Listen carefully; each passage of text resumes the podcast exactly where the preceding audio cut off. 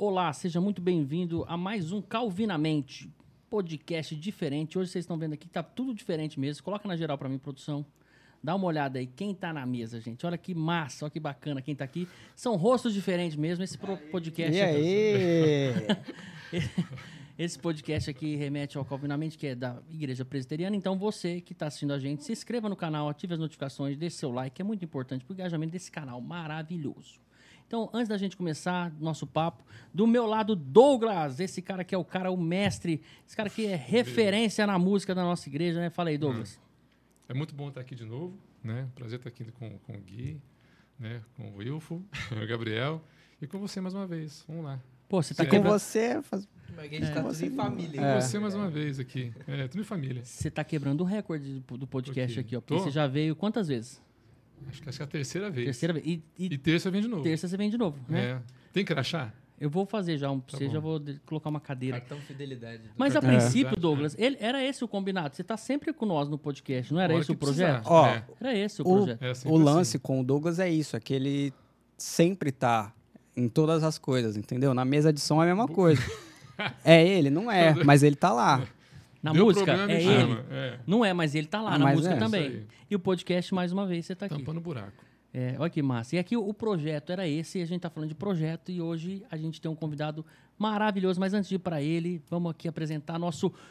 É o host, né? Não, co-host. Eu sou host, você é co-host, ele é o co-co-host. né? Belo nome, mas é isso Primeira aí. vez dele também. É, primeira vez. Primeira vez aqui no podcast. Hoje ele vem como co-host aqui, ajudando a gente aqui nessa, nesse bate-papo, né? Porque ele já tem um- algumas coisas em comum com o nosso convidado de honra. E aí, se apresenta aí, pô. Vamos, acho que ninguém te conhece, né? Ou não? Não, brincadeira. Não. Esse cara é o mais conhecido da igreja, você não tá ligado. Esse é referência. É, eu já estou lá tem um tempinho. Mas meu nome é Gabriel, muito bom estar aqui.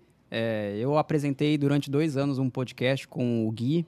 Foi um prazer imenso. Mudou, assim, é, minha relação com, com produção de conteúdo. E a gente apresentou o Contemporama. E é muito bom estar aqui com ele, meu irmãozão, amigão. E é isso. Muito obrigado aí pelo convite.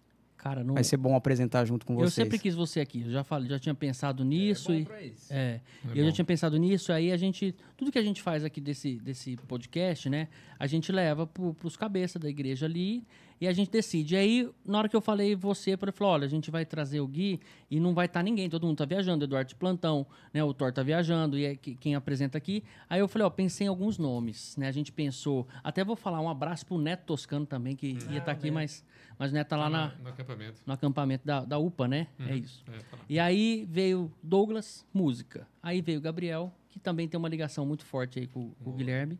E eu sempre quis trazer você aqui. Eu falei, pô, esse cara é um bom nome. E aí eu, eu até o cabeça pegou e falou assim: bom nome. Se ele falar que não vai, me avisa. Eu já ligo pra ele. É, porque Ó. ele aperta de lá. É. Aí eu falei, não, tô com moral, ele vem. Ele falou que vem. É isso aí. O, nosso convidado de honra, cara, nada mais, nada menos que Guilherme Lamarino. Lamarino. Já- Lamartina. Guia Marino, Projeto Sola. Pô, seja muito bem-vindo ao Calvinamente Podcast. Muito obrigado, Fê. É, aliás, hoje foi um prazer te conhecer, viu? A gente Pô. já gravou outro podcast muito bom, muito bom mesmo. E tá com o tio Douglas e o Wilf. É, mais uma vez, muito Você bom. vai me chamar de tio? Mas, ó, é que Eu algo- vou agora. Há algo em Ah. comum que nos une. Ó, Ah. E direciona um pouquinho mais só o microfone aqui, assim, pra- mais aqui. retinho aqui, assim. V- Vamos, às- vamos às Eu revelações, vou falar é Pode ir, pode ir. Porque é algo em comum que nos une aqui, porque a igreja presidente de Rio Preto tem raiva de mim. Que eu tirei a Isabela. Ah, E eu vou te contar o que acontece. A gente estava fechando a agenda aqui do ano que vem e Hum. o Projeto Solo é um dos nomes que a gente quer trazer aqui, né? Pra agenda. E aí o, o- uma pessoa pegou e falou assim: pô, esse cara tem que ser deles, tem que arrumar uma data pra gente, porque É veio, devendo. um dos É. vocalistas aqui, ó, Então, veio e levou nossa assim? presidente da UMP. devendo. Levou nossa tirei- Ó, eu presidente. tirei a Isabela, queridinha da igreja, presidente do UMP. Uhum. minha, fi- minha filha adotiva. e Aí, som, cara é um, dois. grande, é é bom. E no casamento dele, o pastor Misael fazendo toda a pregação lá, aí ele deu uma chamada no Gui, falou assim, ah, é porque você vai tirar ela daqui, Ele nananana. falou isso, é verdade. Aí ele Favor. falou assim, Olhe para trás. não, aí ele falou É, assim, é olha lá, não, aí ele falou assim, agora olha pra aqueles rapazes ali. Aí tipo, eu, Netinho e Henrique, assim, É. Tipo, não impõe medo nenhum. Os esmilinguidinhos. É, eu, eu sou esmilinguido, né? Agora. Esses outros eu não, não, não lembro quem é, não, O mas. Netinho? Netinho é meu genro. Ah, conheço. Ah, esmilinguidão. Esse aí. É, esse Mas a igreja, a igreja de Rio Preto é uma igreja muito querida. Ah, ah, eu tenho uma história com a igreja de Rio Preto porque meus tios foram dessa igreja há muito tempo atrás. Não sei que, que, época, era- que época era isso.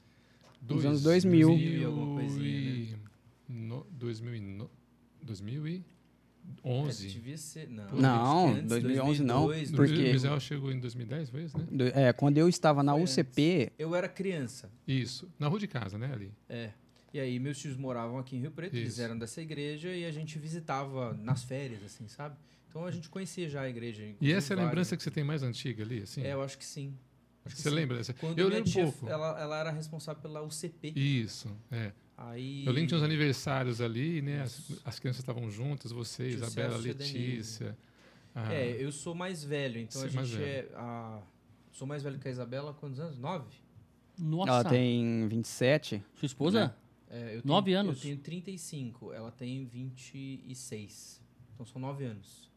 Ah, aí elas eram crianças, né? Isso. Todas, a- todas a, Tati, Lê, a Tati. a Isa, O André. Andrezinho, Uhum. todos correndo e tudo mais. E a gente Isso. já, já era um pouquinho mais velho, quase adolescente ou adolescente, e aí ficava Eu lá na casa dos disso. meus tios. né? Isso, eu lembro disso. Teus irmãos, É. eu lembro disso. Na época de UCP, as primas dele cantavam lá pra gente. Sim, É. a, a Ju A Ju e a Henriette. a É. Eu, eu acho que eu não conheci, né? Essas... Não. É, Eles Não. pra- Aí elas voltaram, acho que para Campinas, Pra Campinas. era 2008, 2009, alguma coisa assim. Uhum. Muitos anos depois, vira a, a Isabela virou pra mim, falou que vir um, um pessoal cantar aí. Projeto Solo. Eu falei assim, Projeto Solo. Que é isso, né? Não conhecia. 2017, acho que foi. 2017. Aí, aí ele falou assim: Ah, você não lembra dele? É isso mesmo. E a Marina? Eu falei assim: É, ele era sobrinho do tio Celso. Eu falei assim: Vixe. Aí eu lembrei: Ah, lembrei. Foi assim. É, foi quando História. a gente foi pela primeira vez. Tanto que essa primeira vez, em 2017, foi só Andrade e eu. Isso, É. não só tinha os vocês. outros na banda ainda. Não, não tinha. E ó, Só vocês dois. O cara chegou atrasado. Eu cheguei, eu Chegou atrasado, você tá um prego. Você tava acabado. Perdi o voo. Não, É. marrentão, assim, aqueles rockstar chegando, assim, sabe? Tipo. Chega por último e É. vai embora mais cedo. chegou de óculos escuros, assim, fechadão. Aí falou, nossa, olha esse cara. É mesmo? Mas eu lembro que ele tava não destruído. consigo Eu tinha imaginar perdido o voo. É, É. Aí eu consegui remanejar o voo pra uma hora depois, pro voo seguinte. Tinha saído lá de Viracopos. É. Aí eu cheguei e já tinha rolado a primeira parte da conferência, né? A gente ia tocar no sábado, né? De, de manhã ou de, de tarde, não sei, alguma coisa assim. Eu devo che- ter chegado no meio da tarde. A Isabela que sabe disso, ela tem um pouco de raiva desse dia. Hum. Eu não lembro muita coisa, não.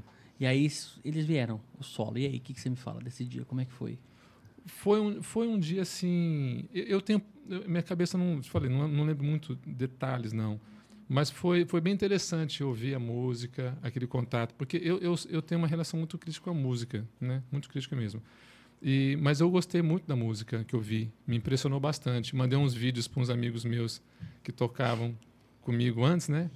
E eles não, não, não, não, não são cri- cristãos. E eles gostaram também do som, né? Bem diferente. Pô, que diferente a letra, a música. E dali para frente foi só conhecer mais, né? O, o trabalho É, é, deles, eu, né? eu vejo assim que. Pode falar. Pode Não, e dali para frente foi só conhecer mais o trabalho deles, né? Que depois tiveram aqui na segunda vez. É, Aí Na veio pra levar vez, embora. Aí veio para levar embora e eu percebi o lance, cara. eu E a banda o veio? lance. O, o Guilherme também veio? Veio. Nessa época, Não, só os em dois. 2018, No casamento. Ah, vieram. Vieram. Vieram Nessa mais alguns época- com vocês, mas só vocês que tocavam. É. Não, não. E, e vocês chegaram a tocar na festa? Fez alguma coisa? Não. Não.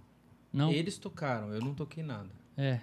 Eles tocaram no casamento. O Andrade e o Lucas Branco, eles tocaram no casamento, foram parte da banda. Tocaram junto com a Thaisa e junto com a Nath. É. Uhum.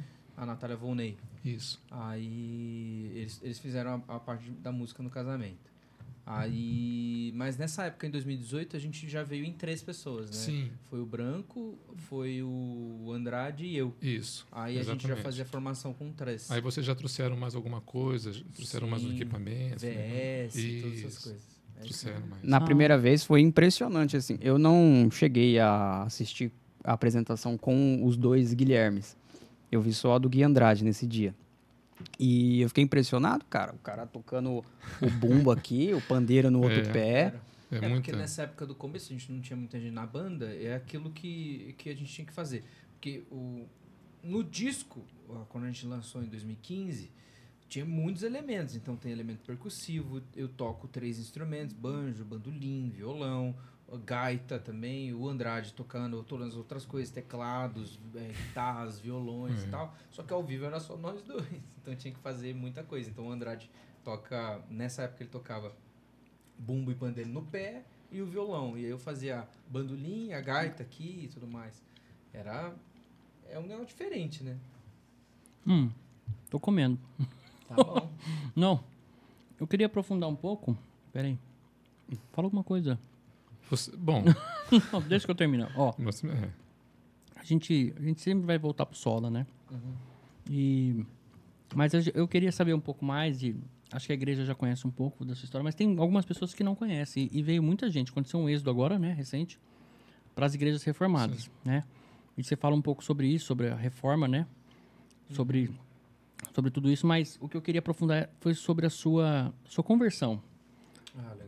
Né? Tem uma história ali e tal. Tem, tem sim. Eu acho que como vários ah, de igreja presbiteriana ou de outras igrejas, né? Eu cresci num lar já cristão. Então meus pais são da igreja presbiteriana de Campinas. E eu cresci nesse contexto. Então meu pai é presbítero lá, minha mãe serve lá. Então a gente cresceu nessa igreja. Então desde criança eu participei de UCP, eh, fui presidente do UCP, ah, UPA e etc e tudo mais, todas as coisas, coral, todas as coisas como tem na igreja sempre, assim. Ah, e acho que, como todo mundo, a gente tem sempre uma fase que a gente eh, entende de fato o evangelho.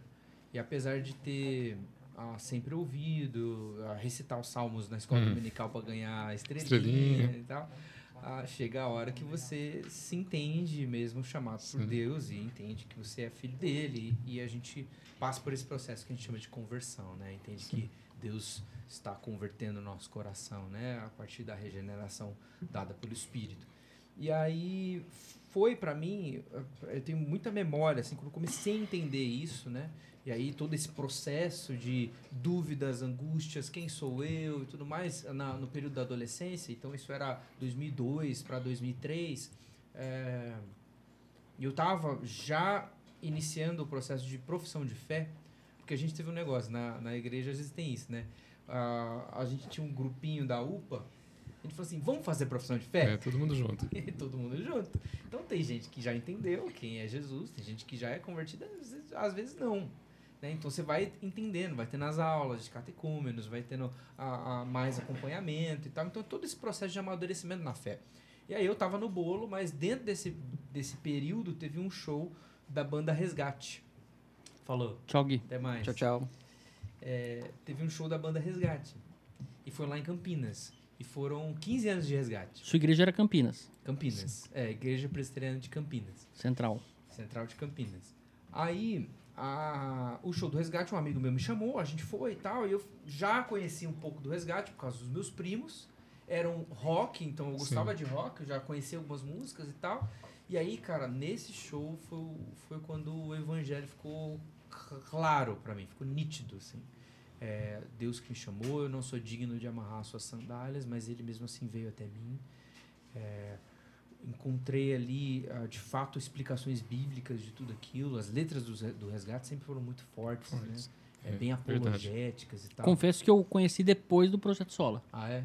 Olha aqui. Cara, resgate. E O hoje. resgate mexeu com muita gente. Muito. E Comigo comigo, muito também, também. Tipo, desde essa época, assim, todos os discos dos resgate que eles lançavam, desde essa época aí, sempre mexeu Uhum. muito comigo, assim. Depois eu tive a oportunidade, graças a Deus, e, e assim, eu sou muito grato a Deus por isso, da gente ter conhecido eles, né? É. O, o show nosso de lançamento do 500, lá em 2017, é, quem abriu o show pra gente foi o Resgate. Você tá brincando? Massa. É. Que massa onde foi? Foi ali no Rui Barbosa, no Mackenzie.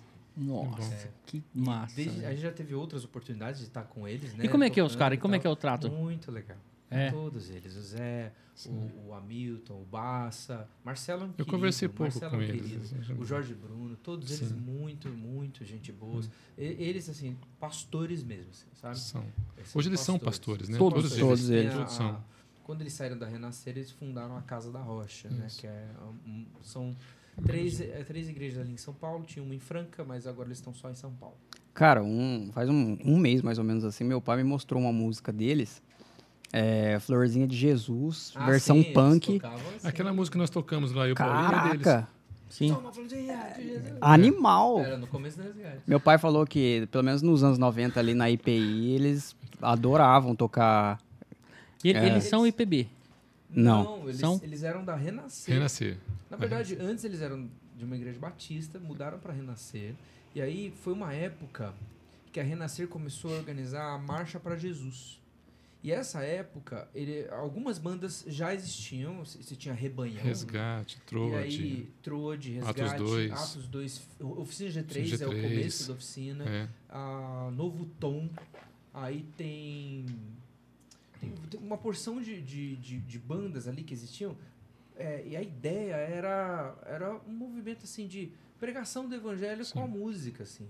Era um- uma apologética muito forte, assim. Então as músicas, tanto do- se você observar daquela época, as músicas do Oficina, as músicas do Rebanhão, Sim. as músicas do Resgate, era apresentando Jesus. Então, é, não era exatamente uma música para você cantar no culto, como até hoje não é, mas era uma música para você, cara, vou mandar essa pro meu amigo, Uhum. porque vai me ajudar a explicar o evangelho, sabe? Então, então para mim acho que naquela época, principalmente naquele show, foi muito importante assim, porque comecei a entender algumas coisas de Jesus e eu sou muito grato a Deus por essa fase, assim, porque ah, desencadeou então uma, uma relação com a música diferente do que eu tinha antes, porque eu já gostava, já estava começando a tocar violão e tal, mas começou a desenvolver em mim a- o, o desejo de fazer a mesma coisa, de compor, de cara, vou, compor uma canção também, vou explicar ah, esse texto aqui que eu gosto muito da, da, da Bíblia, eu vou explicar esse conceito, eu quero apresentar isso. Eu comecei a compor na, na época da conversão, logo após a conversão.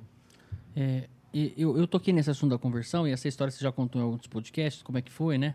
E aí, que o lugar que era... Por que, que eu quero saber exatamente isso? Não quero te colocar numa saia justa, porque o lugar era uma balada, né? Era uma casa de show. E aí... Era, chamava, Mas- peraí, mas- vou lembrar o nome. Depois mudou pra Royal? Eden, Bar. Royal. Royal Eu assisti, ó. Plaza, alguma coisa assim. É, alguma coisa é isso. Hoje é uma igreja bola de neve lá. Deu certo. Então não mudou. Então não... Olha ali. Não, deu corte. certo, deu certo. Ó, É uma igreja bola de neve que teve culto pet, inclusive. Nossa. Certo. Aí não, é ó, não, é outro Mas podcast esse. você. Esse, é- esse aqui não, a gente não vai né, aprofundar nisso. Ó. Mas você não perguntou se ele, se ele Não, anda de mas- moto? Ah, e é verdade. Você não, mas calma, disso. calma que eu vou voltar. Então tá bom. Vou voltar Você que, é o, você que é o, chama o host, né? Host. Então tá bom. É, calma aí, Coco. Não, é o Coco é ele, é o Co. Ó, uma, uma coisa que eu tenho dúvida ali nessa história, que não ficou tão claro pra mim, que você contou em alguns lugares, e eu te perguntar no particular, mas acho que cabe aqui. Por exemplo, lá é é uma balada. Aí se a tua, tua, a tua, aquele dia, naquele dia exatamente, que você, você entendeu e se converteu, Aham. né? Literalmente. Você chorou. Nossa, eu chorei do começo do show. Como é que você ficou depois na, na sequência ali que acabou o show e virou balada? Você foi Tem- embora tem- não? Tem uma história massa nisso. Então. Porque é o seguinte, quem convidou a gente pro show, Helber Bueno, Hum. lá da Igreja Central de Campinas. Amigo muito, muito querido. Ah, o Helber convidou a gente, aí tinha um outro amigo meu que também queria ir no show. Só que a intenção, nossa, Era aquela do não rolê. era o show. A intenção nossa era, vamos ficar direto depois, porque não, seus pais vão achar que a gente tá no show mesmo, então tá tudo bem. Tchau, obrigado. Só que, cara, é, não deu essa segunda parte aí, naquele dia não. É isso que não. Não rolou. Não rolou. sim. Não, não. Não tem nem como. Deus, assim. Deus puxa o nosso tapete de um jeito bonito, muitas vezes. E aquele dia lá foi isso, assim. A minha intenção era uma, eu entendia talvez a história bíblica, eu entendia alguns, alguns textos. Na minha cabeça, a história de Jesus era um negócio de religião, assim, da institu insti- institucional. Não vou falar de religião, porque acho que religião é um pouco mais complexo que isso. Mas é um negócio institucional. É aquilo que meus pais vão, eles me ensinaram, eu todo domingo tô lá, eu sou presidente da, da UPA. Só que não tinha descido no coração. É bom pra eu crescer assim? É bom pra sociedade? É bom. É, Né? um negócio meio Eu, eu pensava, eu tava desse jeito. Quantos É. anos?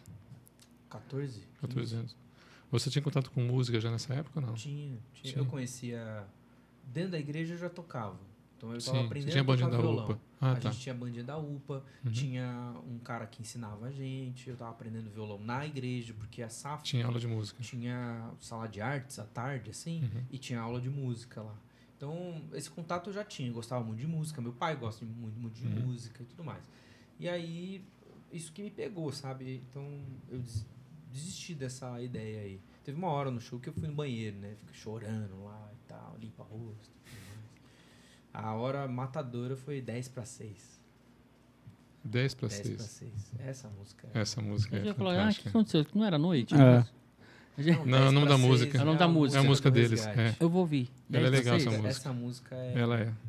É que as músicas são bem apelativas, né? Elas são É. objetivas, né? Isso, isso. Bem objetivas. Talvez na época faltava eu ter escutado que É. faltou o gatilho e Deus usou isso pra, pra arrematar, né, a situação. Sim. Porque é uma música que te apresenta e te leva pra uma sinuca de bico pra você tomar uma decisão ali. Mas eu sabe? me identifico muito com o que você está falando também, porque a música realmente já tem essa capacidade. E eu me converti aos 20 anos, e ao, em 90, 89, 90, Uhum. então eu, eu ouvi, esse pessoal me influenciou muito. Sim.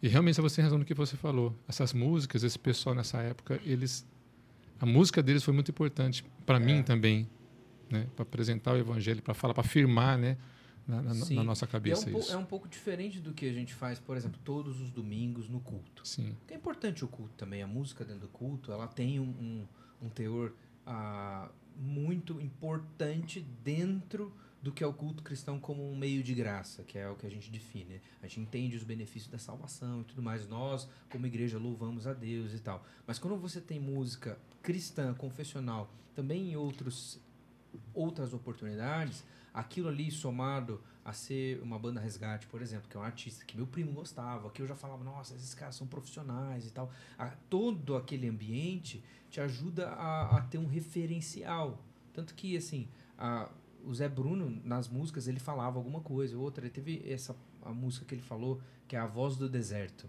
E antes dessa música ele falou isso, olha, é Cristo que faz a, a- salvação em nós, Ele que vem ao nosso encontro, nós não merecemos e tal. E, cara, ele pregou o evangelho ali. E esse cara, fazendo isso de uma forma tão profissional, vivendo pra isso e tal, juntando ao ambiente, cara, foi isso que arrebatou, assim, sabe?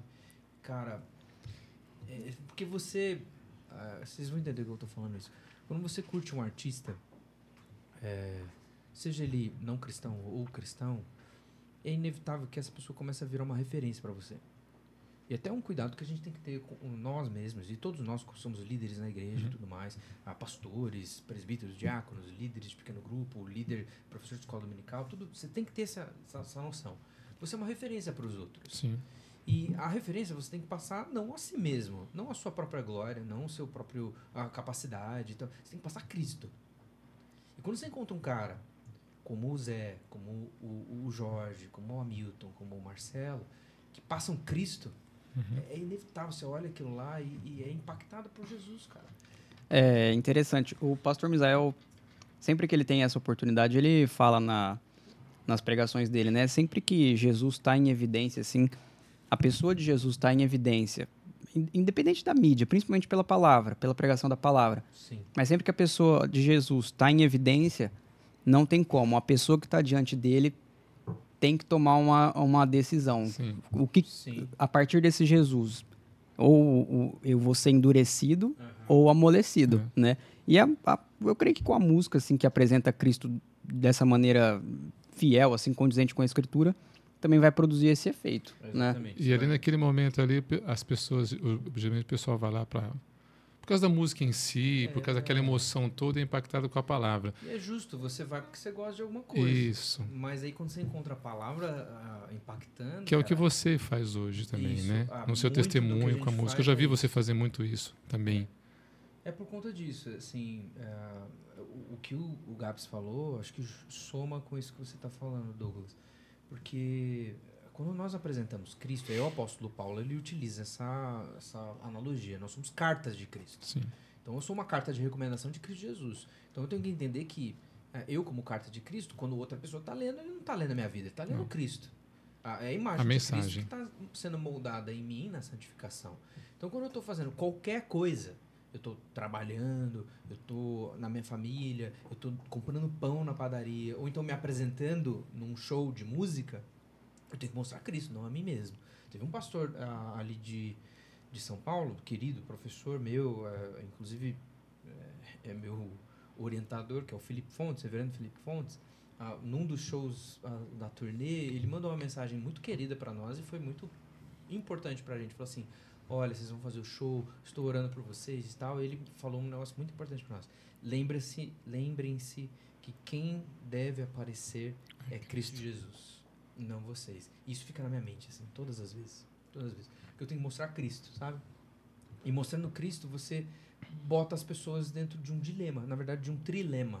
Isso quem desenvolveu foi um pastor presbiteriano, ah, escocês, inclusive. C.S. Lewis vai falar disso ah, depois no Cristianismo Puro e Simples. Mas você bota a pessoa dentro de um trilema. Porque você olha Jesus e suas palavras e o que, que ele afirmava acerca dele mesmo, você vai olhar ou falar assim, pô, esse cara é um louco. É maluco o que ele está falando. Ele, ele tá falando que vai fazer isso, mas não é possível. Então, ou você olha para Jesus como um maluco, ou então você olha para Jesus como um enganador, um mentiroso. Ah, ele está mentindo. Só que o que ele está falando é que quer enganar as pessoas. Se você não admite que Jesus é um louco nem um mentiroso, você tem que dobrar os seus joelhos, porque de fato ele disse a verdade, de fato ele não quer enganar, e de fato ele está falando de forma consciente, então ele é Deus. Esse é o trilema. Uhum. Então, a, a- a forma que a gente apresenta Cristo, a gente coloca as pessoas diante de Jesus mesmo. Assim, e ela, ela vai ser envolvida pela, pela divindade de Cristo, pela verdade que há por trás das palavras, dele, pela doçura da voz dele. E aí eu tenho essa, uma, uma, uma- um dilema aqui, uma, uma pergunta para você, assim, porque essa é a grande diferença do, do cantor cristão que está usando a música para apresentar a Cristo contra mu- do, do cantor secular, Sim. que é aquele que vai uma performance, uma apresentação, para um show, para mostrar, né? Como ele dá com isso também, porque muito, foi o que eu te falei muitas vezes. Nós cristãos vamos lá e eu já Uhum. eu sou da década de 90, tá? Já fiz muitas coisas, mas não vou falar da gente aqui, vamos falar de você. E eu já toquei em lugares assim que eu fiquei assustado. Sim. Um irmão em cima do outro, pulando e aquela Uhum. Euforia. E você fala, gente, isso aqui, onde que eu tô? Sim. Eu tô num culto ou não? Ou não tô? Não, não tô no culto, eu sei que eu não tô. Como é que é isso? É, eu acho que tem locais e locais e a gente tem que entender uma coisa. Aquilo que está dentro do nosso coração deve é, e é justo que é, saia para os nossos movimentos e a nossa, nossa expressão. Ah, é muito injusto com a proposta da alegria que o Evangelho gera em nós, da gente não expressá-lo certo? Então, então lógico que tem limite para todas as coisas e a gente está falando assim, ah, existem coisas que são próprias para o culto cristão e principalmente nós como presbiterianos entendemos que algumas coisas acontecem dentro do culto cristão que é no domingo dia do Senhor, domingo dia do Senhor. E existem outros eventos e outras atividades que é- nós somos atividades de celebração, quando nós estamos juntos, quando nós Sim. vamos a um show, quando a gente faz uma, uma confraternização, um churrasco com todos os irmãos, que também é justo e também é uma forma, é um meio de graça, né? A comunhão dos santos é um meio de graça, assim como o culto também é um meio de, gra de graça, mas são diferentes. Ah, e em alguns momentos da história, quando você vê, por exemplo, o capítulo 3 de Esdras, você vê que o, o templo foi reconstruído, a Israel voltou do exílio, eles ali estão ao mesmo tempo muito angustiados, muito melancólicos, eles estão chorando por conta de todo todo todo o histórico dessa volta da Babilônia, mas ao mesmo tempo eles estão muito e muito felizes. Porque o templo foi reconstruído, porque providências para os muros serem reconstruídos estão colocando. Eles estão voltando a ser nação e entendendo que Deus os libertou. E aí eles começam a cantar e fazer uma grande festa. E essa grande festa é barulhenta. Essa grande festa chega, inclusive, a, os aos ouvidos das outras nações, das nações vizinhas. É isso que o texto bíblico está escrito lá. Então, muitas vezes a nossa a alegria, ela também se manifesta com felicidade, com euforia nesse sentido. Ó, ó, lógico, de maneira, maneira saudável, você não vai subir em cima de um cara e machucá-lo. Fazer um mosh pit lá, uma roda É, não punk. faz sentido, não faz sentido você violentar outro para demonstrar que você está feliz. Mas quando nós cantamos e a gente experimenta isso, acho que um pouco também na igreja, pense naqueles momentos em que às vezes o instrumental para e a gente consegue ouvir plenamente a voz da igreja. Você precisava ver o Felipe tocando tua música sexta-feira Ah, é? passada. É, é bem isso aí. Ó, É muito legal, cara. É, a emoção dele, a alegria dele, assim. o- Ele gravou, ele mandou um vídeo pra mim. Ficou muito bom. Ficou muito bom. aquele da bateria? Da bateria. Nossa, Nossa, tem um menino na bateria, Muito. né? O Paulinho. Paulinho. Paulinho Nossa, esse cara. Ele tá. E é bem isso aí mesmo. Essa, essa, essa alegria. É muito interessante isso. Muito interessante Ó, isso.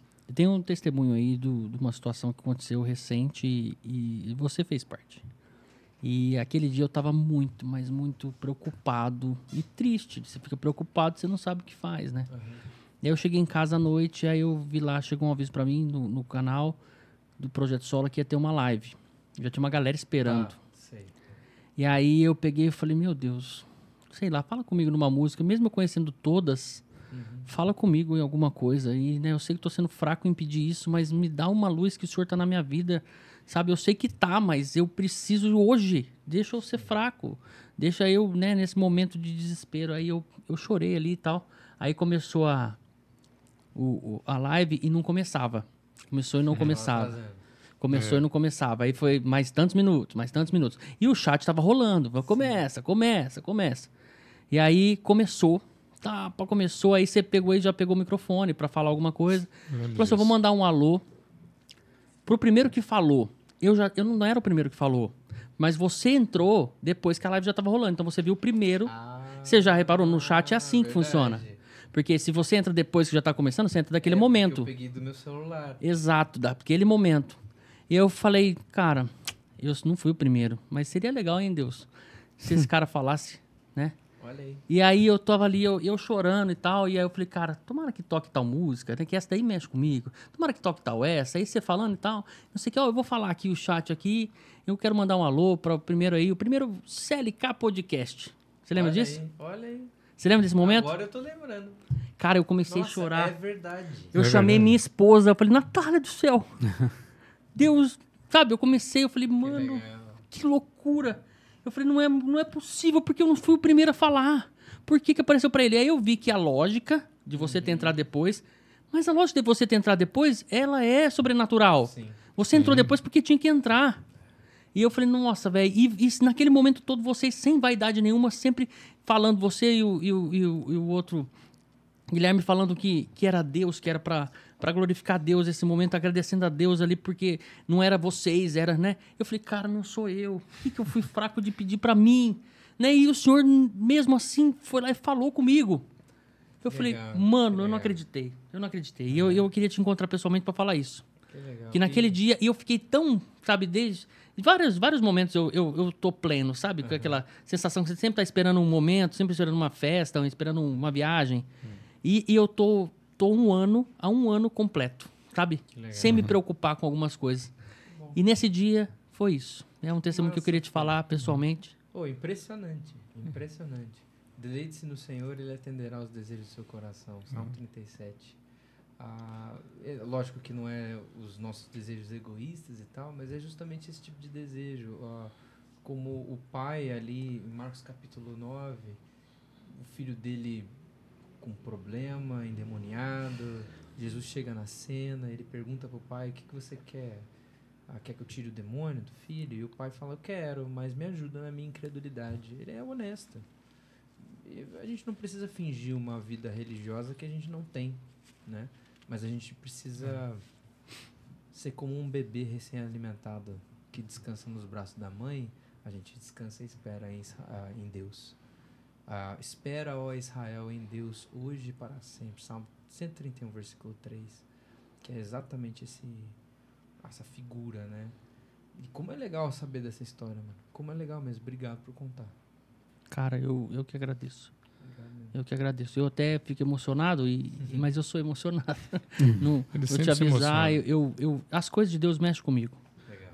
E, e, e, e eu me sinto assim, aí toco- foi esse dia que eu conheci Campos, né? Que vocês Ah, tocaram só um legal, gente tocou pedacinho. Um pedacinho de campos mesmo. E eu falei, nossa, que música é essa, porra? Eu já fui. Eu falei, então eu sou missionário agora. então eu sou crente se eu não sou, né?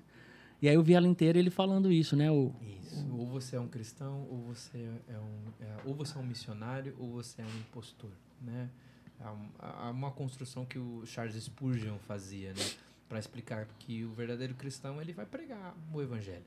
Não é esse missionário que vai sair de casa e vai para o outro lado do mundo. Mas às vezes a gente pode pregar Cristo Jesus do outro lado da rua. Sim. ó, é, se a gente falar de solo aqui, a gente vai ficar, né? Não, tarde inteira. Acho que é legal demais. A gente vai voltando, né? No podcast é isso, a gente pode ir voltando. A vida é assim, ela se entrelaça todas Daqui a pouco a gente coisas. volta. É, mas eu, eu queria aprofundar, saber um pouco mais sobre o pastoreio, como é que você tá hoje, né? Ok, hoje eu sou pastor na Igreja Presbiteriana em Alphaville. P eh, Alpha. IP Alpha. Eh, de- a depender de quando for a postagem desse podcast, eu já estarei ordenado. Ah, que sim, legal, que massa. Esse final do processo de ordenação na Igreja Presbiteriana foi agora, o meu, agora nesse final de novembro, começo de dezembro, e aí minha ordenação está marcada para dia do, 17 de dezembro. É, então, dependendo de quando for lançado, Domingo, já 17. estarei ordenado. É, e estou servindo lá. Eu fui licenciado lá, né? Então, eu, eu servi minha licenciatura lá. Então, eu sou um dos pastores da igreja. Então, temos as atividades pastorais, estamos lá a igreja. Eu auxilio o Guilherme Andrade na parte da música. a- Ele também pastor lá. ele é pastor lá. A área dele responsável é, de fato, a música. Eu ajudo como um- uma das pessoas que estão lá no IP Alpha Música, mas, mas a minha área da igreja é a liturgia. Então, eu sou responsável pela área litúrgica da igreja e agora a educação da igreja. Então, eu faço essa parte da, de pensar a educação para a igreja presbiteriana em Alphaville. É, você se inspira em algum, algum reverendo, assim, o método, a liturgia, né, a doutrina? Você tem alguma, alguma regra? O que, que você pensa? Qual, qual que é o É, teu a- pensamento? Porque assim, na, na graduação em teologia e também no mestrado, que eu tô, tô no mestrado no nosso centro de pós-graduação Andrew Jumper, né? E lá o meu foco de estudo é justamente liturgia.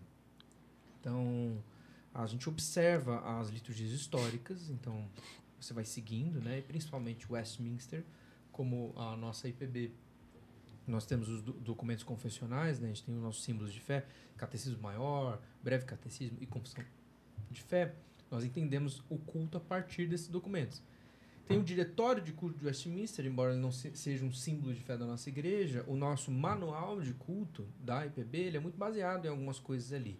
Então a gente pensa a liturgia a partir desses movimentos, a partir desses movimentos históricos que explicaram a escritura sagrada dentro do, do que é o culto cristão, né? E principalmente nós pensamos assim que a, a forma com que Deus quer ser adorado publicamente ela não é rendida às nossas imaginações, às nossas invenções, eh, nem ah, nesse aspecto à nossa criatividade nesse aspecto, mas e tão somente ao que Deus revelou na Escritura Sagrada. Então a forma com que Deus quer ser adorado, adorado ele já revelou para a gente dentro da Bíblia. Então a Bíblia nos dá todos os insumos sobre o que fazer e como fazer dentro do culto.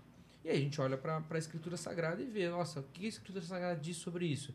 Ah, o que a gente vai fazer no culto? Aí tem textos como Colossenses, capítulo 3, você tem Efésios, capítulo 4, capítulo 5, ah, e você consegue entender que as orações, a palavra sendo ensinada, as canções, a, a forma com que nós fazemos, está lá toda descrita na Escritura Sagrada. Então, esse estudo, a partir de, de desse estudo histórico e bíblico, ah, vão ajudando.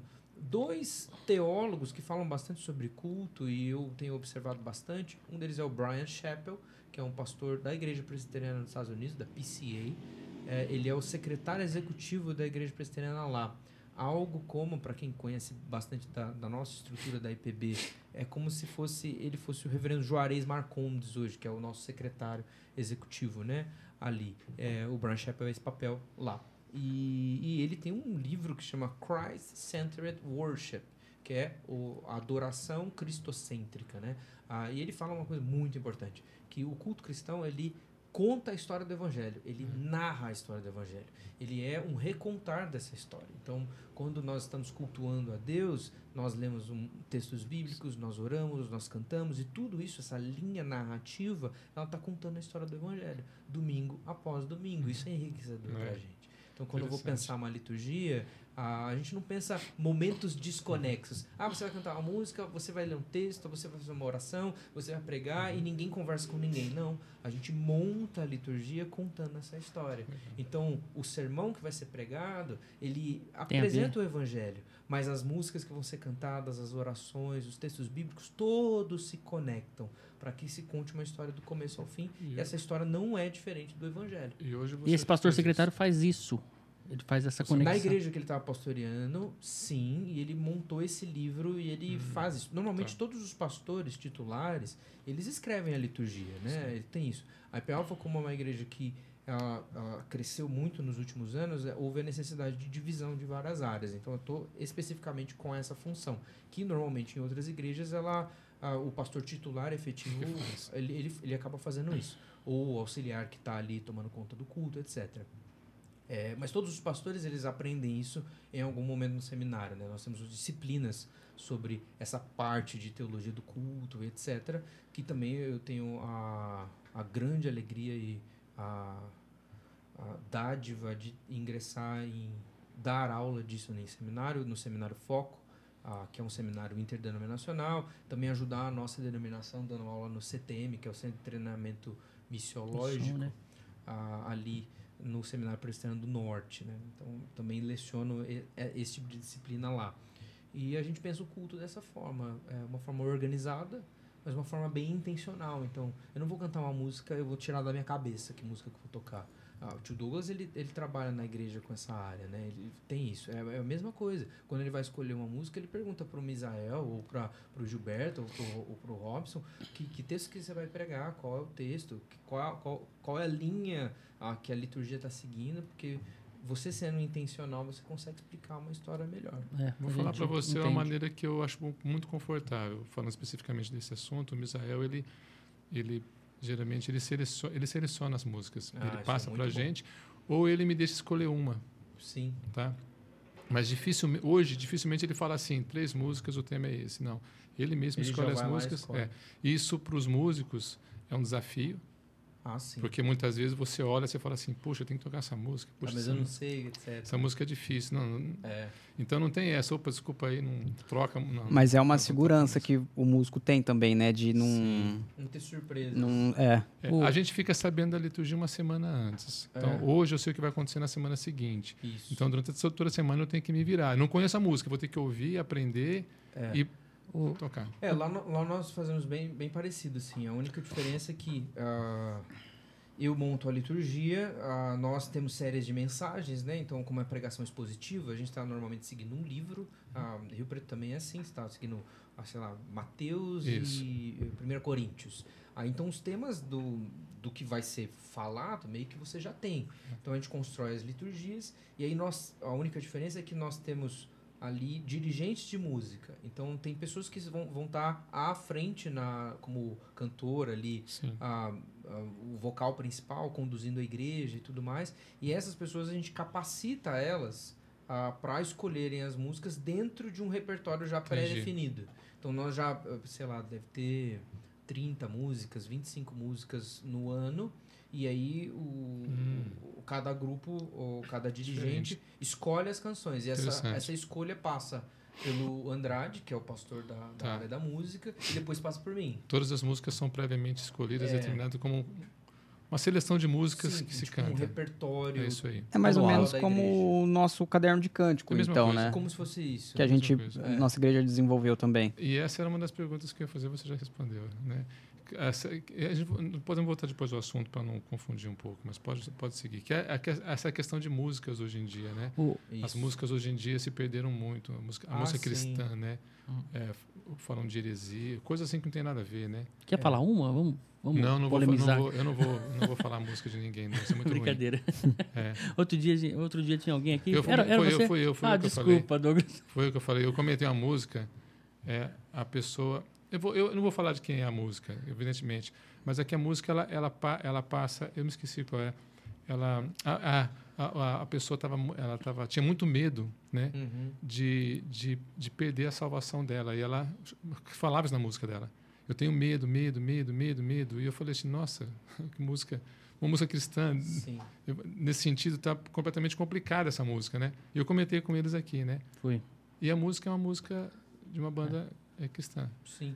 É que eh, no cristianismo a gente tem uma porção de Várias vertentes ali, né? de vertentes, né? E aí a gente tem que tomar alguns cuidados também, Sim. principalmente nós aqui temos uma denominação reformada dentro e nós não somos maioria no nosso país, né? Uhum. A, a teologia reformada, embora a gente na internet, em vários aspectos a gente tem bastante proeminência, Relevância, né? Ali. é necessário reco- reconhecer, inclusive o Sola acabou, a a gente acabou começando, ah, esse foi um dos motivos, que na música a gente é muito ruim, é, muito atrasado. E, e muito. ah, há pouco incentivo, mas também pouco interesse. Então, o outro, outros lados teológicos, né? Então, às vezes teologia pentecostal, arminiana, ah, outras linhas teológicas têm muito mais representantes artistas escrevendo canções Sim. que algumas se é ele vai estar ali explicando a Bíblia é justo é tá ali é, é- vai ser inclusive bom para nós cantarmos porque é, é a Bíblia mas Sim. quando passa por uma a- a- deixa eu reformular assim mas quando passa pela cosmovisão daquela pessoa é, não, não exatamente cosmovisão, mas a interpretação dela da escritura, ou como ela entende uma teologia particular Doutrina. e tal. Acho que cosmovisão é uma palavra ruim para isso. Mas a, a própria doutrina denominacional Isso. dela, ela vai passar alguma coisa diferente do que a gente crê, Exatamente. que é a interpretação mais correta das escrituras. Então a gente tem que passar por esse filtro sim, Sim. que era uma dificuldade muito grande da gente no começo do Sola. O Andrade estava numa igreja, eu estava em outra, e a gente tinha que escolher músicas. E a gente Uhum. tinha uma grande dificuldade de escolher canções novas. Hum. Nós conseguimos es- escolher canções do Vencedores por Cristo, hinos por isso. antigos, etc. Mas a gente, quando falava assim, tá, vamos cantar alguma coisa nova aqui, eu tava liderando um grupo de adolescentes, cara. Então, eu não, não vou poder ficar toda hora repaginando música do Vencedores. Eu passei tenho que por achar isso. uma banda nova pra eles. Eu entrei em crise por causa disso. Sabe? E aí, nossa, mas Sem crise. Na as dúvida- músicas novas não tinham um conteúdo Não. teológico rigoroso. Parecia que era uma teologia é, muito Nós entramos num limbo, num momento difícil, é, né? É. É. Porque ao Eu mesmo tempo concordo. que você tinha músicas que eram muito apologéticas, a gente falou de resgate, Isso. etc., que, que falavam de Cristo, apresentavam Cristo, mas elas não eram próprias para o culto, não É. por causa do conteúdo, mas por causa do estilão mesmo, ah, o estilo da letra, etc. Ah, aí quando vai para as músicas novas para culto, adoração a Deus, elas eram muito sentimentalistas, egocêntricas Isso. e não, é isso não aí. eram centradas em Deus, mas Você no expressou homem. bem o que eu queria falar. É bem isso aí. Era tudo, é, Deus vai me dar, Isso. Deus, Deus não vai me deixar ah, perder, de- de- Deus vai restituir. É. E é, é preocup- Se a pessoa passou na prova e Uhum. tudo mais. quem passou na prova dando glória a Deus. E é uma lógica. Deus é obrigado a fazer por mim. É, então, é uma lógica É. muito antropocêntrica. Você. E é preocupante como muitas dessas músicas, o tratamento que o cantor, no caso, é, dá a Jesus, né? A forma como ele fala de Jesus, por exemplo, é, tratando como se fosse até um, um parceiro romântico É. às vezes, Em né? alguns casos, sim. É lógico que Jesus, de fato, é nosso irmão. Deus, o próprio Cristo chama, chama Deus de Abba, né? Que Sim. é paizinho, que é uma, uma forma até ah, ah, muito irreverente para a época e tudo mais. É lógico que tem isso, a gente tem que compreender isso, Sim. entender a intimidade que nós podemos ter com Sim. Jesus. No entanto, nós com a intimidade não vem libertinagem. É, com a intimidade não vem falta Passa de reverência, não tem esse passar dessa essa, Essa linha, linha. né? esse ponto que você passa e que aí você perde o que é transcendente, você perde o que é de fato que a escritura está falando, que é um movimento que inclusive ainda hoje é, é bem bem enfático assim, que é você interpretar a escritura de acordo com o teu coração. É. Você não está prestando atenção naquilo que Deus está falando, você quer encontrar o que você acha dentro da Bíblia. Uhum. E aí quando a Bíblia fala alguma coisa contrária ao que você acha, você ah não, não serve para Não mim. falou comigo, você não. criou um evangelho só teu, né? E aí, Ah, o culto olha, não foi bom. Eu não chorei, então o culto não foi bom. não arrepiei. É, é, é lógico que muitas vezes nós nos emocionamos, a gente já falou Sim, sobre isso aqui. é bom. tal, tal. Olha, isso, o ser bom ou não não depende Isso, da minha emoção. isso cabe pra mim totalmente, Uhum. porque eu vim de uma situação assim. Né? Então, se eu não falava comigo, não era bom.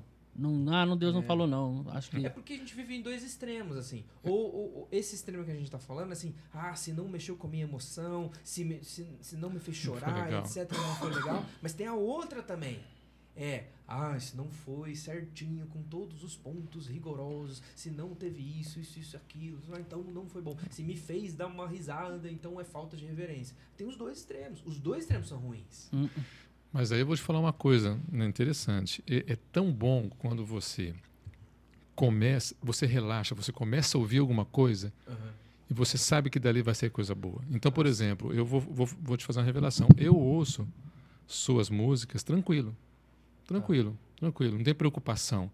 Inclusive, esse trabalho é, da, da Peco Pocket, Pocket, Pocket. IPB, eu achei muito interessante isso. Eu venho acompanhando lá do começo, vendo tudo que. É você tem feito isso?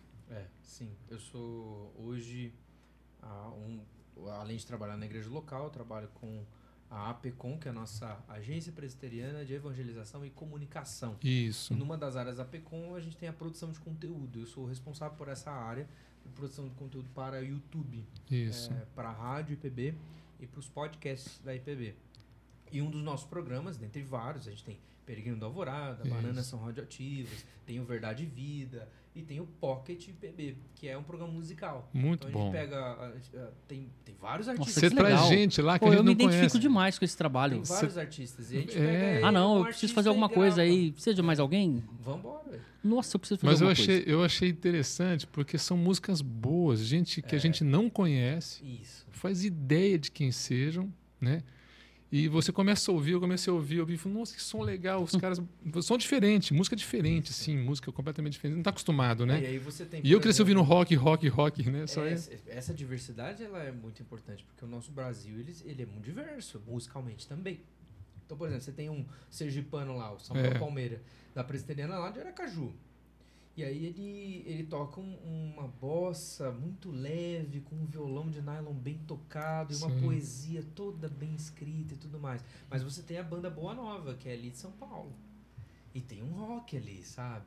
Aí você tem ah, um João Alexandre, que João Alexandre, eu vi conhece. também lá. Ah, você tem o Norton Pinheiro, que é lá de Nossa. Teresina, do Piauí. Sensacional. Ele tem uma voz toda é diferente a voz dele, sabe? Muito bom. A gente tem essa riqueza dessa diversidade. Músicas Alguns- boas, letras é, Como boas. que é o nome daquele. é, não sei se você vai lembrar. Que é um, to- um toca modão reformado. Ah, é o. que é o Vitor Quevedo. Isso, Quevedo. cara, muito da hora. Eu Muito nem, doido. É, nem ele tem- é, curto, ele mas. Tem um programa que a gente coloca na rádio PB que é, é Viola, Palavra e Viola.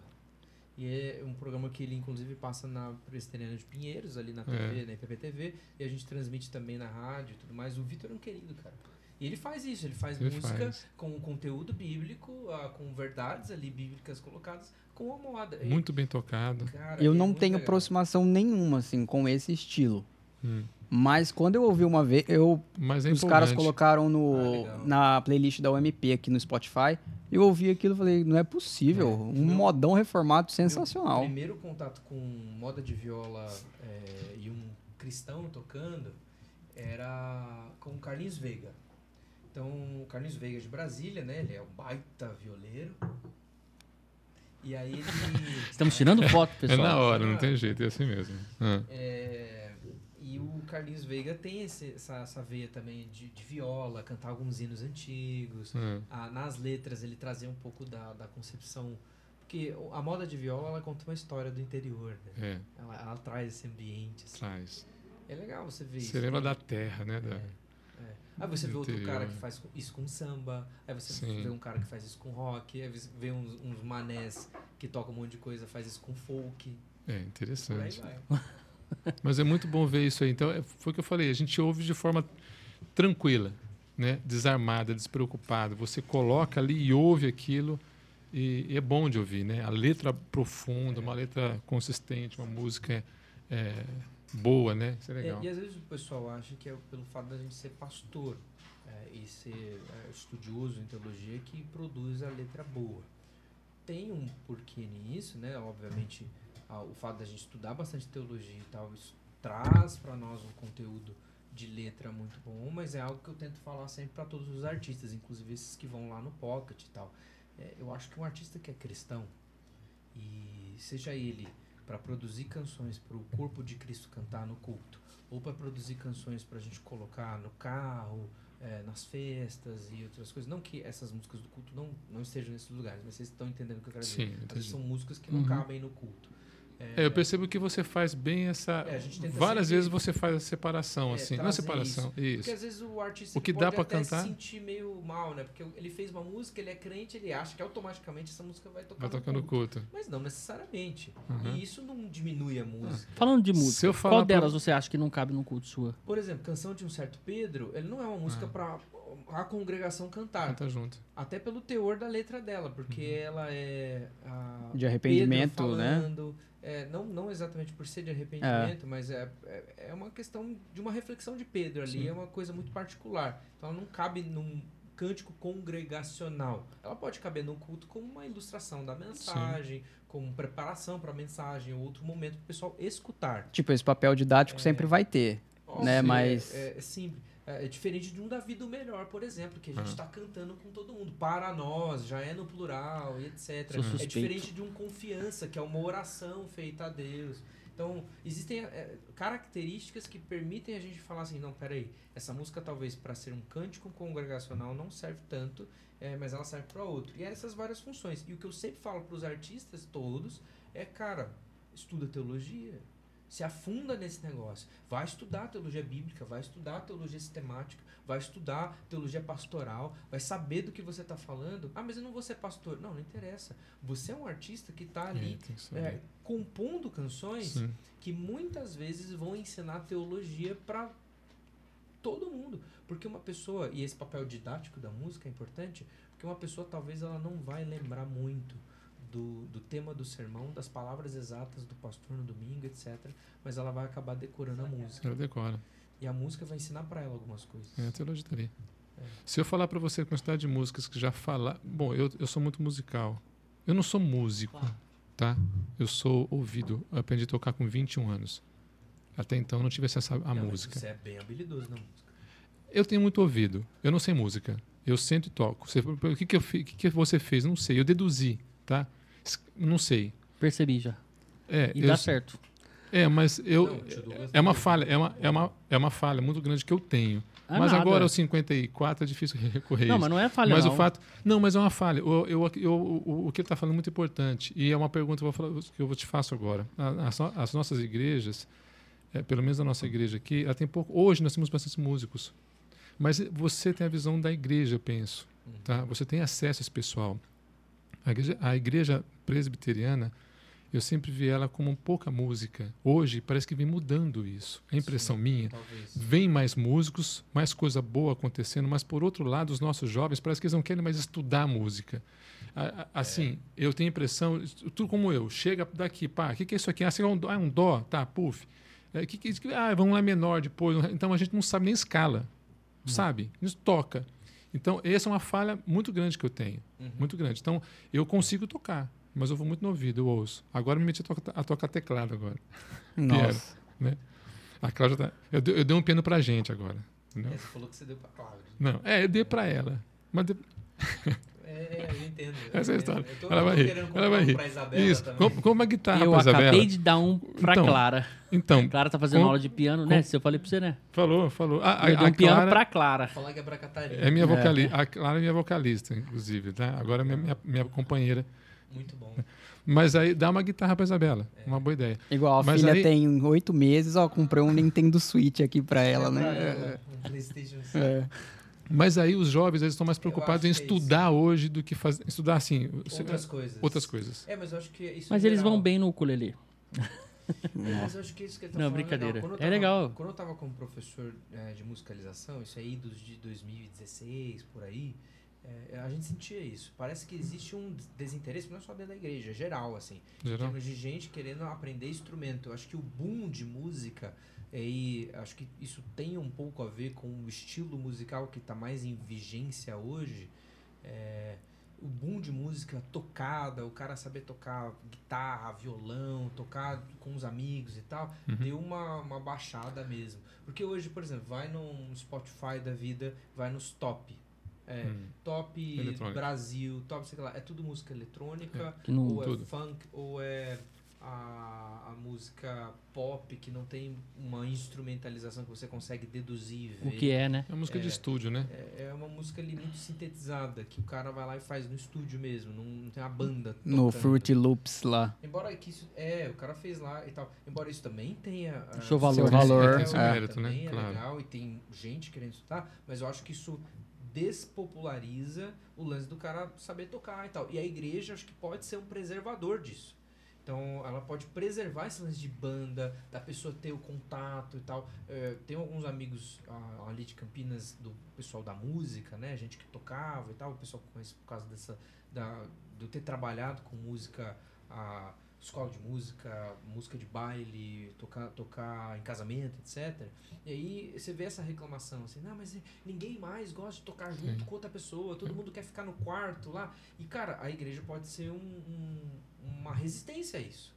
De promover, olha, vamos juntar aqui, vamos tocar uma música do, do Resgate, vamos tocar uma música do, da IP Alpha Música, do Uhum. Sola, etc. Vamos juntar aqui, eu te ensino violão, você me ensina baixo, você ensina bateria e tal. E vamos promover, porque a, a música também tem isso. Você entender que o teu instrumento tem um papel a ser exercido dentro de um todo. O teu violão vai fazer isso aqui. O teu teclado vai fazer isso aqui. A bateria vai fazer aquilo. E aí vocês são um time que colabora para um todo. Na igreja a gente é isso também. Sim. Um corpo com muitos membros. Cada um Cada um chamado para fazendo alguma sua coisa. parte. Efésios capítulo 4. E a gente Uhum. mantém a unidade quando cada um entende o seu próprio papel.